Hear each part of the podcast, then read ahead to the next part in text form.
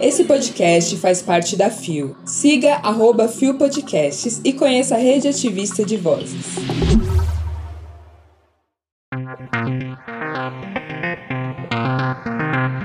O acolhimento de lésbicas no SUS. Paixão sáfica de House of the Dragon.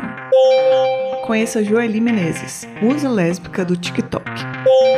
Segunda-feira, 28 de agosto de 2022. Hoje é o Dia Nacional da Visibilidade Lésbica. Olá, eu sou Letícia da Mata e esse é mais um Bom Dia Bicha. E hoje é o dia das lésbicas futuristas, futurista. sapatonas convictas. Levanta, viada, vamos assim! O seu podcast diário de notícias sobre as comunidades LGBT QIAP+. Seis e ônibus.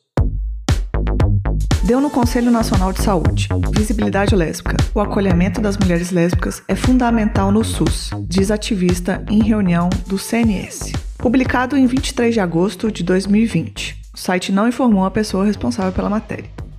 A luta pelo direito à saúde integral das mulheres lésbicas existe desde a década de 90 e é celebrada especialmente em 29 de agosto, quando se comemora o Dia Nacional da Visibilidade Lésbica. O tema foi discutido pelas conselheiras e conselheiros nacionais de saúde durante a 333ª reunião ordinária na manhã de quinta-feira, 18 de agosto, em Brasília. Entre as questões levantadas pela mesa temática, o acesso à saúde pública está entre as principais edificações das mulheres lésbicas. O acolhimento das mulheres lésbicas é fundamental no Sistema Único de Saúde, afirma Márcia de Brito, representante da Articulação Brasileira de Lésbicas, ABL, na Comissão Intersectorial de Saúde da Mulher, CISMUR, no CNS. Para as ativistas, é fundamental que as especificidades de saúde sexual e reprodutiva das mulheres lésbicas sejam levadas em consideração pelos profissionais de saúde, sem que estas mulheres precisem expor as suas intimidades para que as necessidades de saúde sejam atendidas. A minha relação afetiva não pode ser pública. Nós queremos ter o direito de viver sem ter o medo de sair na rua ou medo de ir ao médico. Quando eu passei a ser lésbica, o tratamento dos profissionais de saúde mudou completamente, afirma a Conselheira Nacional de Saúde, Altamira Simões, ao destacar que algumas mulheres que foram estupradas não voltam ao serviço de saúde. A gente não quer se expor, mas ainda é necessário para que não haja violência. Completa. Michelle Seixas, conselheira nacional da saúde pela ABL, lembrou da importância dos dados de saúde. Vejam, estamos em 2022 e nas pesquisas que o governo produz a gente não aparece. É muito importante o envolvimento de conselheiras e conselheiros nacionais de saúde nesse sentido. Queremos que a política nacional de saúde LGBT volte a ser usada no serviço de saúde, afirma. O Ministério da Saúde publicou na portaria de número 2836, em dezembro de 2011, a primeira cartilha da Política Nacional de Saúde LGBT publicada em 2013. Trata-se de um documento norteador e legitimador das necessidades e especificidades dessa população, levando em conta a equidade prevista na Constituição Federal e na Carta dos Usuários do Sistema Único de Saúde. Para essa população, foi um divisor de água, um marco histórico de reconhecimento nas demandas dessa população em condições de vulnerabilidade. Gente, essa matéria é de extrema importância. Eu acho que é um assunto que a gente deve sempre voltar, principalmente na questão de saúde. Exatamente. É, lendo essa informação, eu me lembro que a gente sente muito isso, né? É, gata. Eu, como mulher lésbica, eu sinto latente essa questão. Digo até principalmente na questão de ginecologista mesmo. Eu já fui muito maltratada. Tô rindo é de nervoso, mas eu já fui muito maltratada em consultas ginecológicas. Exatamente por eu ser lésbica. Já recusaram, isso é uma pauta que a gente levanta bastante bastante, já recusaram fazer exames em mim por eu ser lésbica. Que porra é Eu já fui numa ginecologista uma vez, que era perto de onde eu trabalho, ela me tratou tão mal. E aí, ela, tipo, na, na mesma semana eu meio que esbarrei com ela na rua, assim, porque era perto de onde eu trabalhava. E ela parecia que tinha visto um fantasma. Era assim, eu vi na cara dela o pavor de me reencontrar. Então é um, é um assunto muito grave, muito urgente e muito importante. E sempre invisibilizado. Se bem. É, lésbicas, mulheres, por favor, cuidem de si, cuidem da sua saúde e procurem profissionais responsáveis e honestos, porque a gente não merece sofrer mais essa violência.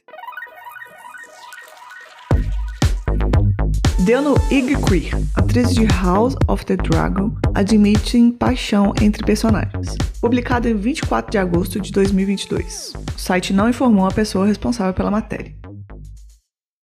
Fãs LGBTs observam uma tensão romântica entre as personagens Raineira, Millie Alloc, e Alicent, Millie Carey, logo no primeiro episódio de House of the Dragon, um paralelo de Game of Thrones. As atrizes que serão substituídas na trama posteriormente, ao passo que os personagens envelhecem, abordaram as especulações da relação entre Raineira e Alicent em uma entrevista ao Insider. De acordo com elas, as duas decidiram representá-las com um tom apaixonado. Estou realmente apaixonada por Emily, e acho que é isso, disse Millie Alloc. Emily continuou. É algo que criamos com Claire Kinney, uma das diretoras com quem também trabalhamos para a versão mais jovem das personagens personagens. Foi algo que percebi imediatamente quando li o roteiro com uma mulher queer. Ela se assumiu em 2022. Após ler o roteiro, Carrie disse que viu as personagens como um pouco apaixonadas e comentou sobre como muitas meninas por volta de 14 anos têm um relacionamento próximo com as amigas, que é diferente de qualquer outro. Você segue a linha entre o platônico e o romântico. Millie sempre diz que é como uma proximidade tátil e uma proximidade emocional. Disse. Especialmente quando é colocado no contexto desse mundo, onde elas são as duas únicas garotas da Fortaleza Vermelha. É 100% algo que estávamos conscientes. Então, se ler na tela foi proposital.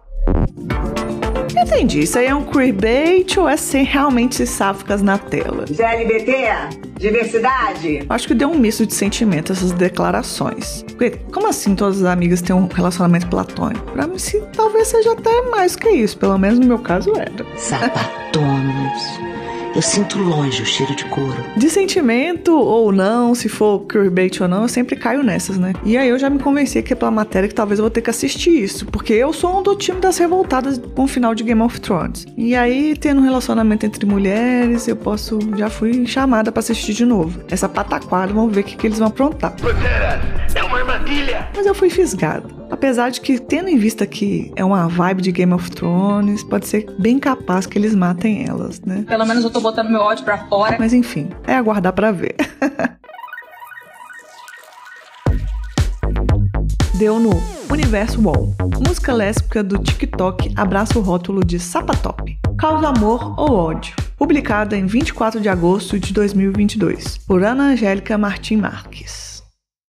Mesmo que você não seja um dos mais 2 milhões de fãs que a pernambucana Joeli Menezes, de 26 anos, tem nas redes, é bem provável que você já tenha visto em algum lugar pelo menos um vídeo dela. Nascida e criada em São Joaquim do Monte, cidade com um pouco mais de 20 mil habitantes, Joeli trabalhava como balconista em uma farmácia quando começou a postar dancinhas e flertes fazendo caras e bocas no TikTok. E aí o que começou com uma brincadeira no início do ano 2020, uma distração durante a pandemia, bombou. A Joeli do TikTok é um personagem. É a Joeli que eu não consigo ser com as pessoas. Sou tímida, criei aquela personagem e consegui me soltar, dançar, brincar. Coisas que eu não consigo fazer pessoalmente. E foi crescendo muito rápido. Em um ano, bati um milhão de seguidores. Conta a influenciadora. Pra se ter uma ideia da popularidade dela, só no TikTok seus vídeos têm mais de 23 milhões de curtidas. Além da miliarde de compartilhamentos em todas as outras plataformas. Mas nem tudo são flores. Quando comecei, o pessoal perguntava se eu era a menina do TikTok. Eu negava, morria de vergonha. Falava que não era. Depois falava que era, porque foi algo muito louco. É surreal receber o amor das meninas e dos meninos em geral, mas também tem muito hate. O pessoal critica muito e fala coisas do tipo: Ah, Joeli sapatop, hétero top, sei lá o quê. Isso acabava me retraindo.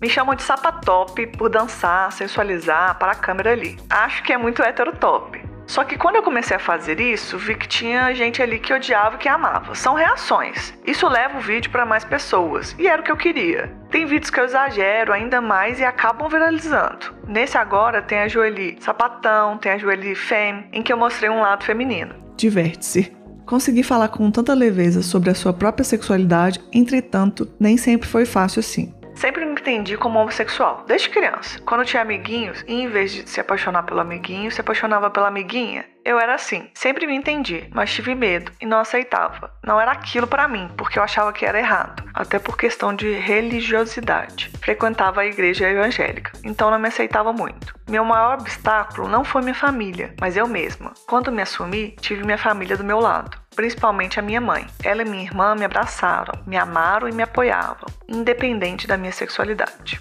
O boom das redes mudou completamente a vida e a rotina de Joeli. Também é estudante universitária. Está no quarto período de Direito. Depois de estourar como musa lésbica do TikTok, ela deixou a cidade pequena onde morava e o trabalho como balconista e mudou para São Paulo. Vim para São Paulo com o sonho de crescer ainda mais nas redes. Aqui comecei a entender que, bem ou mal, falarem de mim é o que importa. Hoje, se o pessoal reconhece, seja fã ou hate, eu vou lá e abraço, tiro foto. Já estou menos tímida.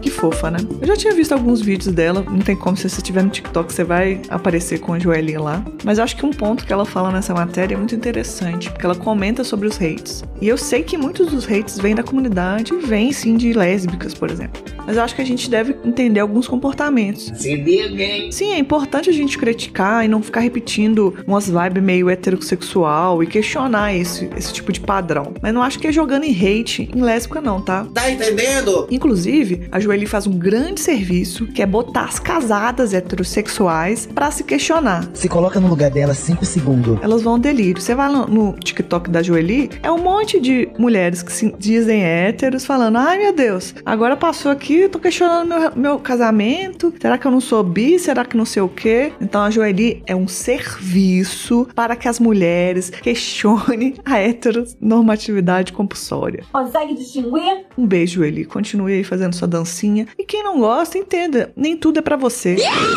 Quase nada é pra você. Cada coisa tem seu nicho. E é isso. Sem hate. Chegamos ao fim de mais um Bom Dia Bicha. Rod sofreu aí na edição, enfim. Abafa. Eu quero agradecer muito a todo mundo que me recebeu nessa casa aqui, me receber nessa casa linda, que só tem pessoas que eu sou muito fã. Falar que eu não tenho dicção, mas eu tenho convicção. É sobre isso, cara, e tudo bem. Então, eu me senti muito querida sendo convidada para participar, principalmente num dia de hoje, um dia tão importante em que a gente precisa reforçar que lésbicas existem, lésbicas resistem, porque não é fácil, né, galera? Não é fácil o mundo todos os dias querendo invisibilizar a gente, silenciar. Então, é assim, é uma batalha. Vamos agir porque, querida, não se dorme na Europa. E se você quiser ouvir uma lésbica, escutem aí o Sapa Justa, onde eu sou host. Nara Lívia, que aqui também é do Bom Dia Bicha, é minha maravilhosa editora, que ela já tá acostumada com essa discussão precarizada. Poderosíssima como a espada de um samurai. E onde eu costumo dizer, nem sempre justa. Mas sempre sapa. Confiram aí em todas as redes sociais, é arroba sapajusta. E escutem no seu, na sua plataforma favorita de áudio o podcast Sapa Justa. Ser sapatona é muito bom. Ser sapatona vai, vai. O Bom Dia Bicha tem identidade visual, edição e produção de Rod Gomes, idealização de GG, pesquisa e roteiro de Zé Henrique Freitas, que também apresenta juntamente com Nara Lívia, Rod Gomes, Isa Potter e Bia Carmo. O programa integra a Fio Podcasts. Conheça os outros programas da rede ativista de vozes. Não deixe de nos visitar e nos seguir nas redes sociais. Os links para as redes para matérias que você ouviu neste episódio estão nas descrições. E amanhã tem mais Bom Dia Bicha, a partir das 6 da manhã, 6 e ônibus. E é isso, gente. Um beijo, muito obrigada mais uma vez. Quem quiser conversar comigo, minha rede social é arroba Let's da Mata e o, as redes do Sapa Justa, tudo é arroba Sapa Justa. Vem, vem! Um beijo.